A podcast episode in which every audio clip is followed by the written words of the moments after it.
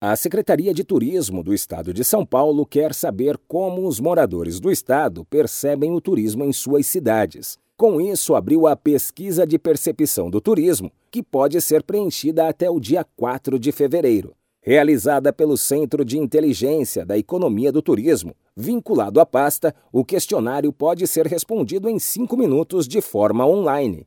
Essa verificação ocorre anualmente junto aos moradores das cidades turísticas do estado. E na edição do ano passado, a pesquisa fechou com quase 18 mil respostas válidas de 393 municípios. Até o momento, a atual edição conta com mais de 15 mil respostas, o que demonstra total adesão dos moradores de São Paulo. A pesquisa é importante como um indicador de sustentabilidade do turismo nas cidades, quando se trata do ponto de vista do morador sobre os impactos econômicos, ambientais e socioculturais do turismo na região.